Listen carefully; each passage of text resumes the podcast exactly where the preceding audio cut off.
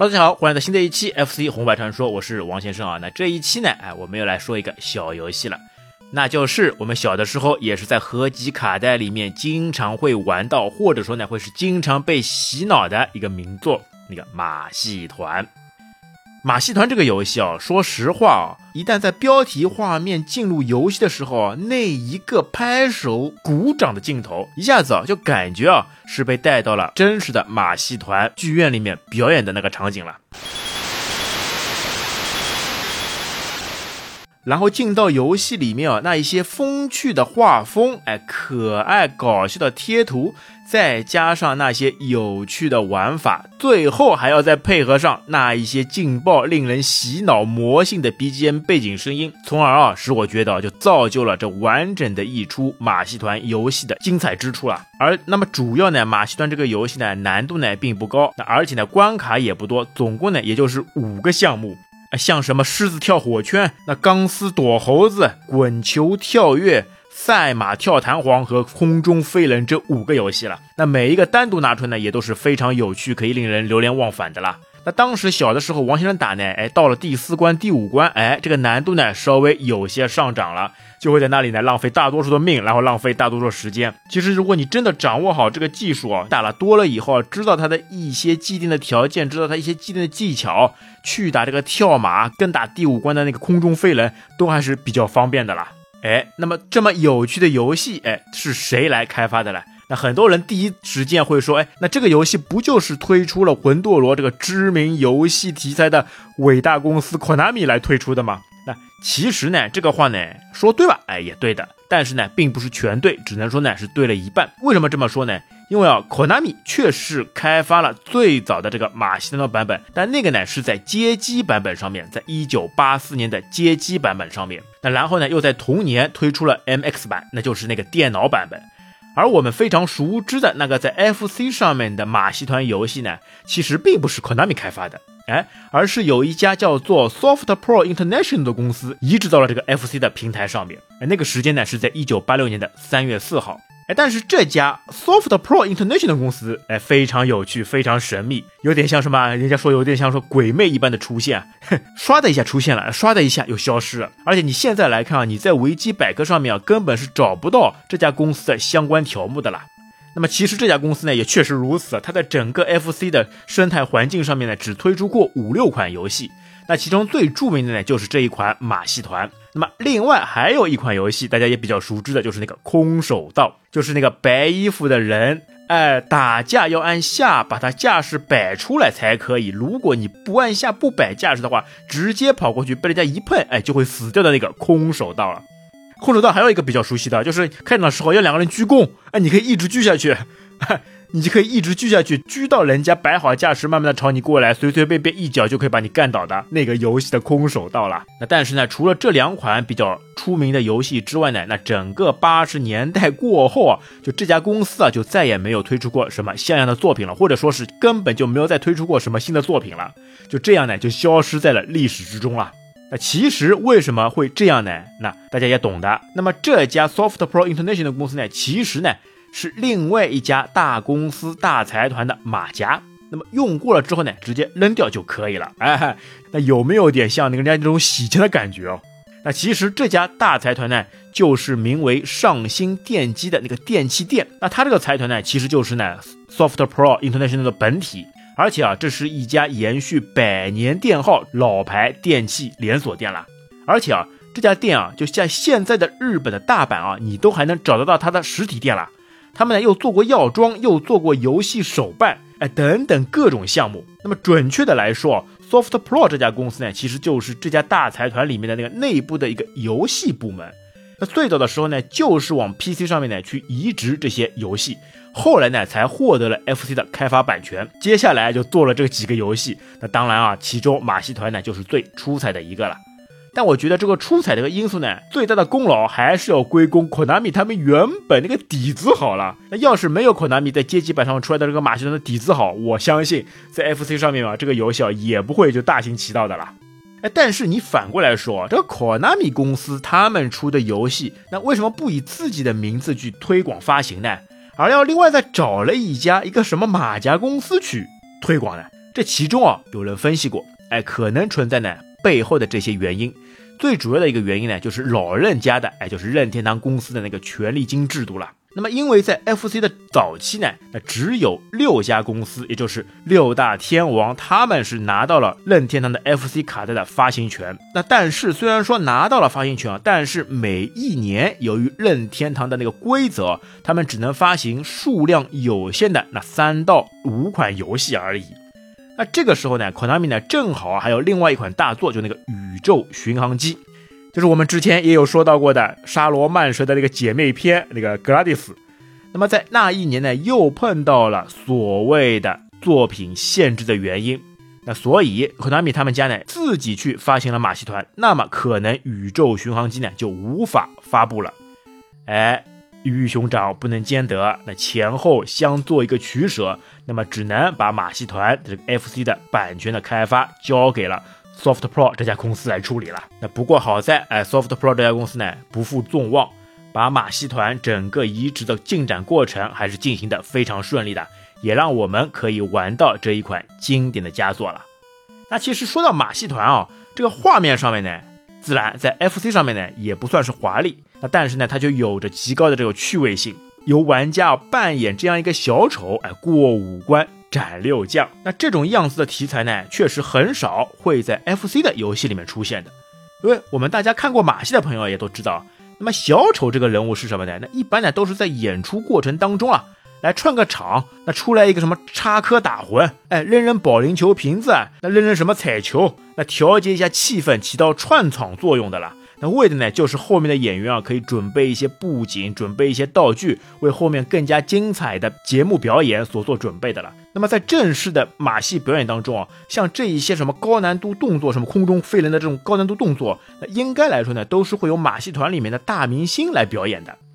那但是，哎，在这个游戏的马戏团里面，那么这个小丑，哎，就好像是把所有其他头牌该做的事情，他一个人全部都包了。也没有什么其他人物的，哎，就他一个人把所有的表演全部都给爆圆了。那其实这款游戏所要表达的原因呢，或者说是真正的主题呢，哎，它就是屌丝女神与高富帅的哎无奈的三角恋的畸形关系了。哎，这个怎么说呢？因为在原本街机版或者是美版的 FC 的马戏团的卡带里面呢，并没有对角色的背景呢做过多的这个诠释，那么玩家呢只能知道啊，这个可怜的小丑呢名叫查理。因为在标题画面就直接会跳出来的那个马戏团查理，那 Circus Charlie，哎，只要你玩的是正版卡带，就会有这个名字。那不过呢，在 FC 的日本马戏团的卡带里面啊，这位小丑查理的背景故事呢，做了非常大的补充，那给了查理呢挑战很多项高难度项目的合理的动机，也让游戏内容呢能够自圆其说。那只是呢，这个故事呢说起来啊有点苦。那么这个故事背景就是这样来描述的。那有个地方名叫梦想马戏城，那么有一个屌丝呢，叫名叫小丑查理。那这个查理呢，那身份卑微，熬不起眼，只能扮丑逗人发笑。但是呢，作为小丑的查理却爱上了美丽的马戏团里面的当家花旦杰尼。那么杰尼呢，她既是团长的千金，而且啊，团长曾经说过，那他的女儿杰尼呢，那只能嫁给最棒的男人。那么为此啊，这个查理啊就时时苦闷。他想呀，他怎么样才能和杰尼成为真正的一对呢？那就必须自己去付出不断的努力，以小丑的身份去把马戏团里面的所有高难度动作全部学会，那全部能淋漓尽致的表现出来，让观众为他买单，承认他是一个非常有能力的男人。那么为此，这个查理呢，那他既不怕狮子，又不怕高台。唯一害怕的就是作为情敌出现的高富帅钢丝王子，那就怕这个长得又帅又有势力的情敌哎去夺走杰尼。那么所以呢，这个查理呢只能在背后哎不断的用自己的生命一次一次的表演绝技，将空中秋千啊化作成最美丽的时刻。哎，这个呢就是游戏卡带里面对故事背景的补充了。那所以。FC 马戏团上面的真正的游戏名字呢，叫做的就是马戏团的查理。哎，听完了这段故事背景的介绍，哎，有没有感觉这个故事情节呢似曾相识？哎，是不是好像在某个电影片段里面有见到过的？确实啊，马戏团的查理这个游戏，哎，不就是致敬了在一九二七年的卓别林的经典电影《马戏团》吗？哎，大家回想一下啊，是不是这样一个故事？那作为第一部真正的大电影啊，有喜剧大师卓别林自编自导自演的电影。那他说的故事呢，就是这样一个被小偷陷害的主人公查理，闯到了马戏团。那经过一系列的歪打正着，他认识了马戏团团长的女儿，一下子啊一见钟情。那为了去得到美人的芳心，他付出自己不懈的努力。那在电影当中啊，就会有与狮子共舞、与白马巡游、在钢丝上与猴子玩耍的这一系列的情节啊，哎，都是可以跟游戏一一对应的了。也就是说啊，这个游戏当中啊，很大的元素啊，都是可能借鉴或者是致敬了卓别林的马戏团电影了。那么在电影里面，马戏团的这个故事呢，就是关于我们的小丑查理跟团长女儿杰尼，那以及跟走钢丝的高富帅三个人的三角恋故事啊。但是啊，回过头来你会问，哎，那在 FC 的游戏当中，我没有看到什么钢丝男嘛？哎，钢丝男在哪里呢？那也没有看到杰尼嘛？那其实呢，这些内容啊，通通都有。那只不过呢是出现在马戏团的街机版本当中，哎，当把街机版本移植到 FC 上面的时候呢，由于机型原因，由于容量原因，很多的这个故事环节啊都被砍掉了啦。你像原本的街机版的马戏团当中啊，总共是有六关，外加一个隐藏关卡，然后在 FC 马戏团上面呢就只有五关了，当中的第三关那个跳蹦床，哎，是在 FC 上面呢被切割掉了。那所以呢，在 FC 上面我们就没有办法玩到这个有趣的跳蹦床的这一关游戏了。那当然，以及啊那个隐藏关卡，它其实呢也就是水上的跳蹦床呢，自然也就被移除掉了。那其实钢丝男这个场景呢，我们就能在第二关，哎，那个钢丝跳猴子身上就能看到。那么最终这个女主人公这个杰尼又在哪里呢？可惜的是，FC 上面的小伙伴永远也看不到这一出。但是在街机版本的最后。当空中飞人的查理，那最后荡到了平台上面，我们就可以看到，哎，女主人公杰尼会飞身上去，给查理来了一个大大的拥抱，再加上一个甜蜜的 kiss。哎呀，这个结局，这个场景啊，真是让人赏心悦目啊。那不过说回来啊，FC 上面的这个场景，哎，这个没有终点的循环的场景呢，其实我觉得却是大大致敬了电影《马戏团》里面的场景了，因为在电影里面呢。这是一个悲惨的结局。虽然查理付出了努力，赢得了观众的掌声，但是最终他的女神那还是跟高富帅两个人哎一起相亲相爱了，根本就没有给查理留下任何的机会。同样的，在 FC 版本上面，那只能见到这个小丑查理呢，他一个人孤零零的站在高台上面，这也是非常切合原作电影里面马戏团的这一个场景了。那么有的呢，只有那一头大象哎在背后同情的看着他。我觉得这是更加符合电影的本意了。说到这个大象啊，也蛮奇怪的，就全这部的场景里面啊，除了这些能动的贴图啊，那一直就会有这个大象啊在门外啊偷偷的观察着查理。哎，那讲不清楚啊，这个说不定这个大象啊对查理啊，哎也是有些感觉的了啊。那这个就是一个脑洞大开的一个想法。好，那么另外一个呢，马戏团这款游戏呢，那本身又好玩，然后画风又可爱。那接下来，刚刚我们也说过的那个背景音乐呢，也是出奇的好听，或者说呢是洗脑的好听，而且啊，它的这个背景声音啊可是大有来头的。那么在街机版的马戏团的游戏当中呢，那第一关的跳火圈跟第四关的骑马踩弹簧的两关呢，都是改编自美国作曲家弗兰克科菲尔德的长号曲。但是呢，在当时啊，因为这位作曲家呢还活着，所以呢这首音乐呢没有办法呢直接采用，因为有版权的关系的。那于是呢，Konami 呢就进行了大刀阔斧的改版，但是呢，改好以后呢，就简直是啊面目全非。那但是呢，到了 FC 机型上的时候呢，哎，Soft Pro 这家公司呢就决定换掉背景声音，还是采用了美国的经典乐曲。那由美国作曲家弗兰克米查姆在1885年创作的《美国巡逻兵进行曲》。哎呦，这首音乐啊，是轻音乐与爵士音乐经常会演奏的曲目了。那么这么经典、这么脍炙人口的音乐，一旦到了游戏的背景上演，一下子就令人印象深刻，如数家珍，流连忘返，不会忘记了了。那么然后还有第五关荡秋千的那个背景声音，那就更为经典了。它呢就是来自于圆舞曲《蓝色多瑙河》的改版。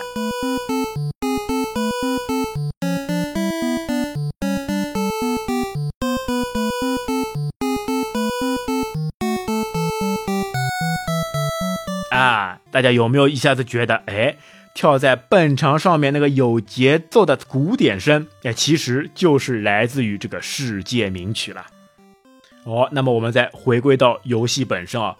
游戏场景呢，虽然说只有五个。那也是响应了电影里面的古琴主角的这个悲惨故事。通过五关之后呢，就会不断循环，那就又回到第一关的跳狮子场景。那只是呢，难度呢会增加了一些。在游戏的标题界面呢，会有四个选项，上手的呢就是一 P 跟二 P，哎，让你可以跟你的 玩伴两个人轮流的交换的上场。那另外一个呢就是难度 A 跟 B，那么在 B 难度上面呢，自然就是增加了一些难度。那同样的，在五关之后进入了下一个循环以后呢，那个难度呢还会更进一步的增强，就这样不断的一直循环往复。那虽然说游戏本身呢还是比较简单，但是通过这种难度的不断叠加，那玩到后面以后呢，就算是高手啊，有的时候也会出现这个翻车的情况了。那虽然说呢，它的关卡数字呢是会一直往上涨，到了第五关以后，哎，出现那个第六关，它的场景呢还是会恢复到了第一关的狮子跳火圈。但是，一些难度，特别是那个小火圈，哎，会越来越多。那而且，火圈与火圈之间的间距跟火圈的数量呢，也会逐步上涨。但这个数字呢，也是会有一个最高的限额的。当你通过了第九十九关，来到了第一百关的时候，刷的一下，数字呢又重新恢复到了一。哎，这是一个完整的循环的结束。虽然说游戏还在继续进行，但是在你的心里面，那如果你能坚持到一百关，你也真的是真男人了。好来，接下来再来看看每一关的这个操作的技巧啊。那么第一关呢，就是狮子跳火圈。那初次玩的时候呢，有的时候呢会出现那个跳不过的情况。那多练习几次以后呢，等我掌握这个节奏跟跳的这个距离呢，这关呢就会非常容易过了。而且我们刚刚也说过的，哎，小火圈里面是可以吃金币的。那么这个时候呢，就要算好距离，哎，带上节奏感，而且有的时候要善于利用往后跳，这个效果呢会更佳。那这是因为呢，那有的时候呢，在几个火盆，你如果可以在火盆上面啊，循环的往前往后往前往后多跳几次呢，哎，这个火盆里面啊，还会出现一个大大的金币，吃好以后呢，还可以一次涨那个五千分哦，这简直啊是一笔巨款了啦！因为这个游戏呢，每两万分呢就可以增加一条命了。那而且特别是在有一些艰巨的火球当中啊，往后走几步或者是跳回火盆，重新掌握好这个节奏跟距离啊，那过关啊就会更加方便的了。另外一个特别有趣的场景是什么呢？就是在火圈上面被卡住，哎，你跳上去距离没算好，吧唧，哎，就卡在了火圈上面。这个时候呢，狮子和你，哎，都会以一个哭了的那个贴图，再配合上那个音效表现出来，哎呀。一下子绝对感觉啊是完美了，特别你去注意看啊，哎，特别是那个狮子被卡的位置啊，哎，可以说卡好以后那个狮子啊，基本上来说呢，可以去练那个葵花宝典了了。那卡的那个位置啊，实在是太准确了。哎，那么第二关呢，就来到了走钢丝。哎，这一方面呢是致敬那个走钢丝的高富帅，一方面呢又验证了在电影里面啊，卓别林哎跟猴子一起来玩耍的那个场景了。那么第二关走钢丝这个场景呢？其实碰到的这些猴子呢，那基本上来说难度都不大，因为这些猴子呢，它那个速度呢都是匀速的，哎，不会什么突然变速。但是呢，当初啊，很多新玩家啊就会有一个毛病，那就是越接近关卡尾部啊，就越容易犯错。那而且呢，在有一个地方呢，哎，终于会出现一只跑得比较快的那个蓝色猴子了。那而且啊，蓝色猴子经过好后面以后呢，会有三个猴子一起出现的那个场景。那特别啊是第三个猴子那个位置呢不同，而且呢距离间隔呢比较短。就非常容易在那里给翻车，其他地方我觉得就没有任何难度了，你就直接跳吧，每个就跳吧，跳吧跳吧跳吧跳吧跳跳就过去了嘛。那然后来到了第三关，那第三关呢就是平衡彩球。那么第三关的平衡彩球呢，需要注意呢，就是跳跃那个距离。哎，初次玩这一关呢，一般呢都是会挂上几次的，那也自然啊，只有等你挂了以后，等你失败了以后，你才掌握这个距离，掌握这个节奏，哎，才可以来过关嘛。高级点的玩家呢，就是通过撞球的玩法，哎，慢慢的把球移过去，再要撞到下一个球的同时起跳，那然后呢，就会发现通过撞击的这个方式啊，就可以跳到下一个球上面了。那这个技巧啊，就会给你一种啊置之死地而后生的感觉了。那要么成功，要么失败，那还是非常锻炼人技术的了。而且打到后面的关卡难度高了以后呢，还可以试着就隔着一个球起跳，那这样呢，既节省时间，哎，又锻炼了技能。因为后面以后呢，这个球的越来越多，间距也是越来越短，在那个程度上面呢，就可以尝试隔着一个球直接跳到下一个球上面了。那么来到了第四关，哎，第四关说实话呢，也是我最喜欢的一个关卡之一了，那就是骑马蹦床。那这一关呢，难度开始陡然上升了，因为这个马的速度呢是玩家可以控制的，呃，但是如果说这个速度呢不好好的去控制，那原本以为呢这一关呢就是要不停的加速才能过的，那后来才发现啊，其实不是这么回事了，你加速呢反而是难打，这一关呢反而要一直减速，哎，才容易过关。特别有趣呢，是这一关跳到蹦床上面那个嘚嘚嘚的那个音效，那个弹性。而且比较有趣的是什么呢？你跳到蹦床上面以后啊，你再按这个方向键，你就会发现啊，你跟这个马啊，大家会同时加速，感觉你跟这个匹马也是心有灵犀的了。你已经不在马上面了，你已经没办法控制马了。进来你加速的时候，马也会知道，也会跟着你一起加速，这一点也是比较有趣的了。当然啊，在减速上面呢，也会有一个问题。当有碰到一些有高低位置偏差的弹簧的时候呢，哎，你减速了，跳在第一个弹簧上面呢，有的时候就往往会被第二个弹簧呢给卡住，哎，从而就掉到了地上。后来又发现了一个方式，啊，你平常时候呢在马上的时候呢减速，跳到蹦床上面以后呢，哎，来一个加速，等到再落到马背上的时候呢再减速，哎，同样这样一个技巧，这样一个节奏呢，这一关啊打起来也是非常容易的了。那么另外呢，那么每一次啊，当小丑查理跳在弹簧床上的那个分数啊，也是会有一些计算的啦。那一个地区呢，连续跳跃的次数越多，那么累积的分数呢也就会越高。但是呢，如果是慢速前进的话，那原本跳跃在弹簧上的分数呢也就会减半。那如果说是快速前进，那自然的也是以两倍来计算了。但这个时候呢，有的时候呢也会有些取舍。如果你是慢速的话呢，你会在蹦床上面多蹦跶几下，那就会有更多的分数。但是如果你是快速的话呢，一下就解决了了。那另外这个好玩的这个骑马啊，当你跑到游戏的最后一个舞台出现的时候呢，这个时候呢，你要跳一下，让我们的主角查理呢落到这个平台上面才算胜利。有的时候，哎，就忘了不跳了，想着马过去嘛，它自动应该会跳上舞台的来。结果没想到到了舞台这边，你没有起跳，嘎叽。又被这个舞台给卡下了马背，从而造成了你的失败。那想想这一些也都是血的教训了。好了，那么来到了最后一关，这个空中飞人。那空中飞人这一关的这个难点呢，是需要这个卡点。虽然说空中飞人呢，就算你没有抓住对面荡过来的秋千啊，你落在地上的毯子上面，哎，它还可以弹起来，哎，等于呢是可以给你一些缓冲的机会。但是呢，问题就在呢，你要找准那个时间点。当两个秋千呢同时荡过来的时候的那个点，这个是需要你来掌控的。特别是在游戏一开始的时候，如果你在一开始就掌控好了，那在接下来的几个场景当中呢，可能大差不差，你就可以飞速的、非常顺畅的一溜烟的荡过去。但是如果这个点不对的话，哎呀，你每次都要掉在这个蹦床下面再弹上去，也是非常讨厌的了。同样的，在敲键上面呢，你是可以通过按方向键前跟方向键后来控制这个荡的这个频率跟速度。哎，一旦掌握好这个技巧，那么这一关就没有什么特别大的难点了。主要关键就是呢，经过前面四关的这个洗礼，跑到第五关以后呢，你的命呢所剩已经不多了，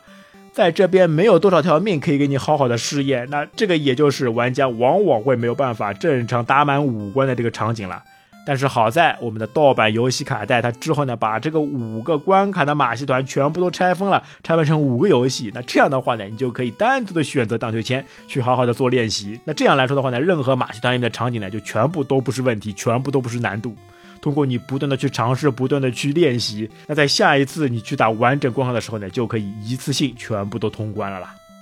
那另外来说呢，这个游戏上面呢，还有两个秘籍，我是没试出来过哦。如果有试出来的小伙伴啊，到时候也可以跟我们的评论区啊给我们分享。那就是呢，在第一关的火环级别里面，其中有一个火环，那当你反复去跳这个火环的时候呢，哎，有一定的几率啊，那个查理的克隆人将会出现。那这个克隆人出现以后呢，就会赐予你查理呢额外的一条生命。那么另外一个呢，也就是在第二关的走钢丝当中啊，那只要你每只猴子啊都是通过垂直起跳的方式，而且不被击中的方式过去的话呢，那如果这样做的话呢，到最后啊就会有一只鹰出现，而且呢也会赐予你额外的一条生命了。那这个秘籍呢，我是在国外的游戏网页上发现的啊，是不是真假？哎，我没有试过啊。大家就听一听，有兴趣的也可以去试一试。那另外呢，还有一个 bug，这个 bug 呢也是很多人会使用的，那就是呢，那如果跳起的时候脚下的球刚好被另外一个球撞开，那一样的有一定的几率啊，你就会发现啊，主角呢会卡在空中，变成了真正的第五关的空中飞人了啦。那现在来想啊，在马戏团当中的这些场景啊，可能还都是历历在目，在我们的印象深处。因为小时候玩游戏的时候，要么是游戏精彩，要么是游戏有特别的令你印象深刻的点。那在马戏团上面，那就是一个可爱的画风，一个洗脑的背景声音，就会深深的烙印在我们的心灵里了。那现在来回想起来，其他不说，听到这个音乐以后呢，你的第一反应啊就会，哎，这个不就是我小时候玩的游戏马戏团里面的主题曲吗？那想必呢，这些老游戏呢，回想起啊，小时候更多的跟小伙伴或者是跟自己的亲戚朋友在一起热热闹闹玩游戏、那聊天侃大山的一系列场景了。这个美好回忆一去不返，但是我们永远要向前看，那把美好的记忆作为生活中的动力。那随后呢，再继续期望接下来美好的人生吧。那好嘞，那本期马戏团节目呢，我们就分享完成了。那么最后一样的，希望大家可以多多的订阅、转发跟推荐。那同时呢，如果你有自己的想法或者是自己的经验呢，也欢迎到我们的邮箱当中来投稿。那么邮箱地址我们再说一下，就是 f c q n e s at 幺六三点 com，f c 二 n e s at 幺六三点 com。那么我们在这里也希望可以听到你更多的声音。好，那本期节目就到这边，感谢你的收听，我们下期再会，拜拜。